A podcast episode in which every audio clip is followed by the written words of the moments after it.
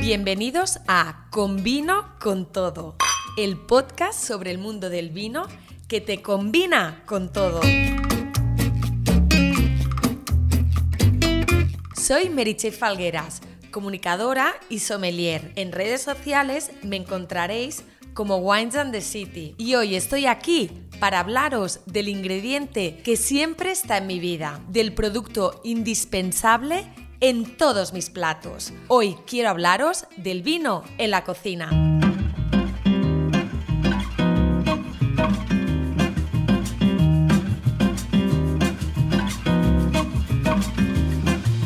Por si alguno lo dudaba, el vino no solo se bebe. De hecho, en la cocina se utiliza como condimento y como base para muchos de los platos de la tan celebrada dieta mediterránea. El vino en la cocina se usa, uno, para marinar las carnes, dos, para elaborar las salsas y tres, para proporcionar un sabor extra a los platos.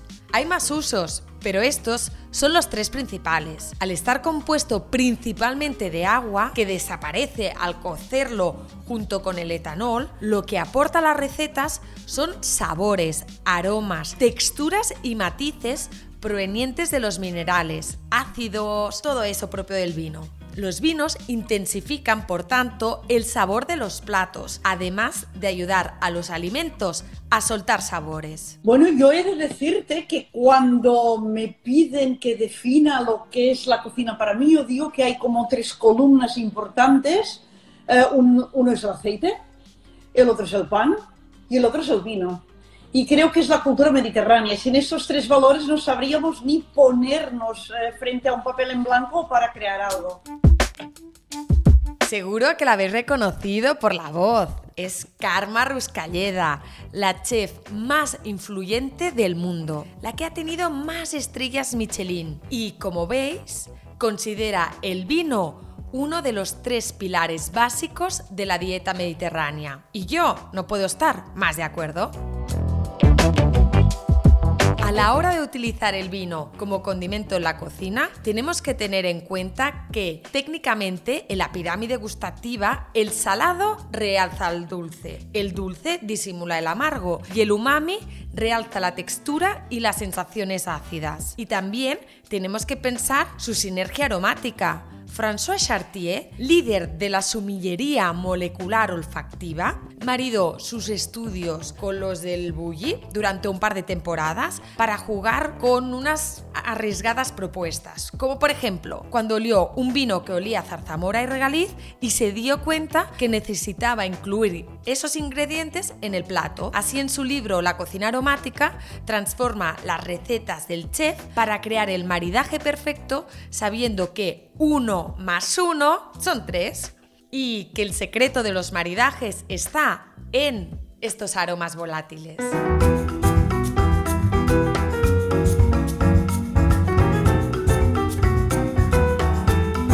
Está claro, la gente cuando bebe vino come algo. Y si has nacido en una casa donde se hace vino, como es mi caso o la de Karma Ruscalleda, vino y gastronomía van siempre de la mano. De hecho, yo nací en una casa donde se hacía vino era un vino de estos que nunca se embotelló, era un vino de poca graduación, un vino del Maresma, que cabía, eh, debíamos venderlo durante el año, si no, no aguantaba el calor cuando llegaba.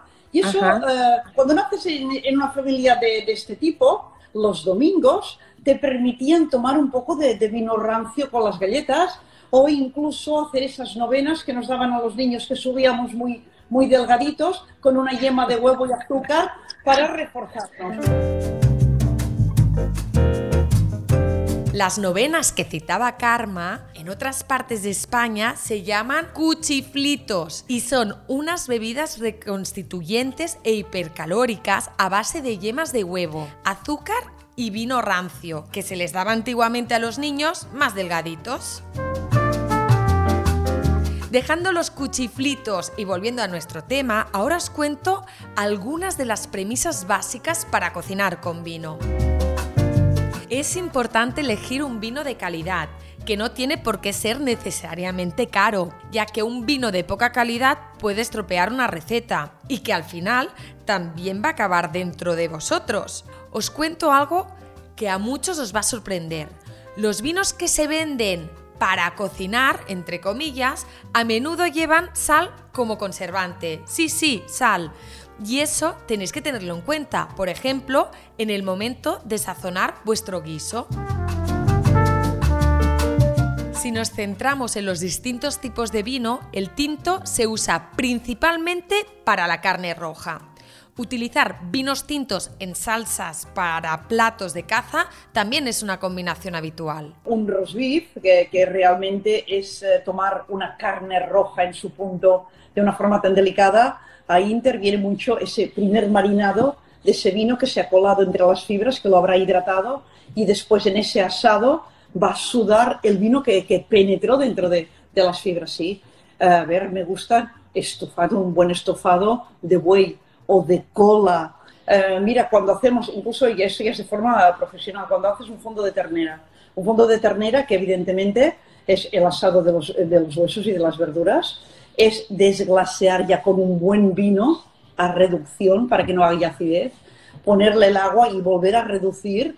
Entonces tienes una base donde no, hay, no, no encuentras el vino, pero está ahí, todos los taninos, y, y eh, después lo recuperarás en la salsa final cuando eh, concentres esa demi-glace. Pero siempre después, aunque tengamos ese fondo tan impecable, le damos otro toque que es hacer eh, una, una, o una cebolla o una escaluña con un poco de aceite y mantequilla muy dorada, con un vino otra vez a reducir a seco y ese fondo que hemos hecho vuelve a entrar con, con otro vino y ahí es una salsa impecable. ¿No os pasa que cuando escucháis hablar de comida carmarruscalleda os entra mucha hambre?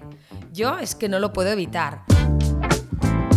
El tinto para la carne y el blanco es perfecto para cocinar platos de ave, conejo y cerdo, además de salsas de tomate para pasta o pizza. Los tomates, por ejemplo, que tienen gran acidez y exigen vinos más dulces, porque así compensan la acidez, teniendo que añadir menos azúcar en la salsa. Consejos prácticos que os van a venir de perlas, como que el vino seco para sopas de pescado y platos de marisco y el vino blanco siempre dulce para postres. Los pescados de carne firme que contienen grasas como el rape, el atún, el salmón o el bacalao aceptan las salsas con vino tinto. Como nos ha explicado Karma Ruscalleda, el color del vino es determinante en el resultado final de una salsa. Es aconsejable aprovechar el pigmento de los vinos tintos para las salsas oscuras y reservar los blancos para las salsas más claras. Para cocinar con vino hay que cocer lentamente. Los vinos deben usarse al inicio para desglasar, es decir, reducir y recoger sabores, o al final para perfumar, impregnando el aroma del vino a la elaboración del plato. Después de añadir el vino a una receta, debemos esperar unos 10 minutos hasta probarlo, porque el vino necesita un tiempo para aportar a la comida el sabor que queremos darle.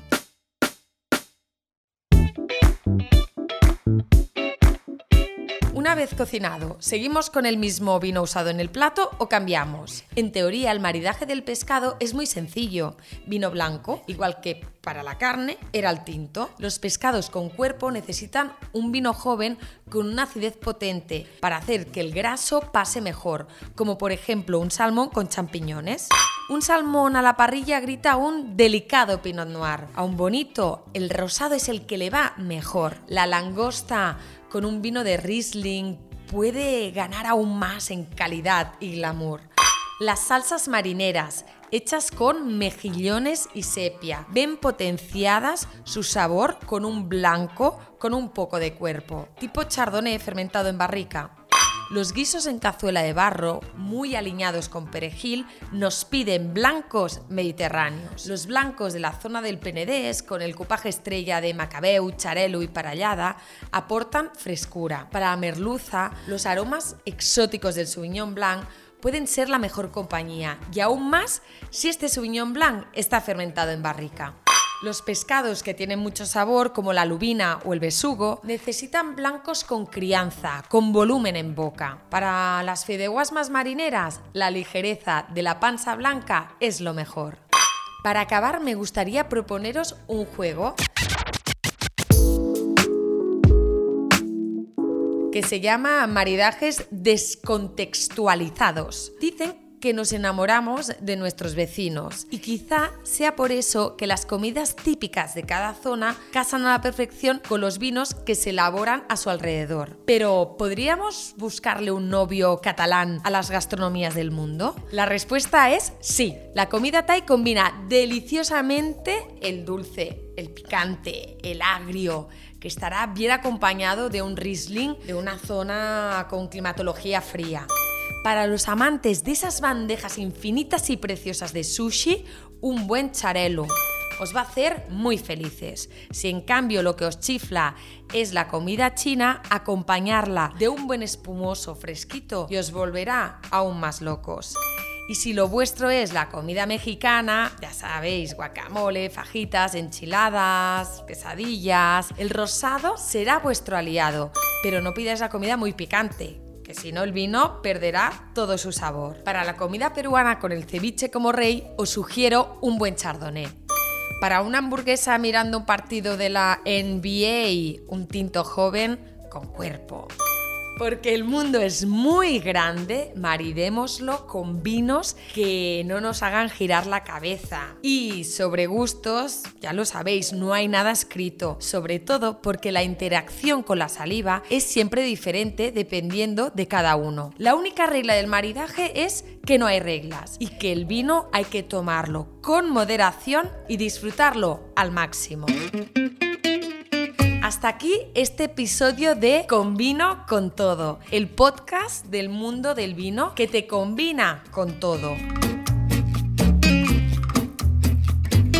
No dejéis de suscribiros al podcast y escuchar el resto de episodios. Y si os parece, seguirme en mis redes sociales. Soy Wines and the City donde os cuento toda la verdad sobre el vino y alguna mentirijilla piadosa que os hará la vida más divertida y agradable. Gracias por estar ahí y nos escuchamos en el siguiente episodio. Chin chin.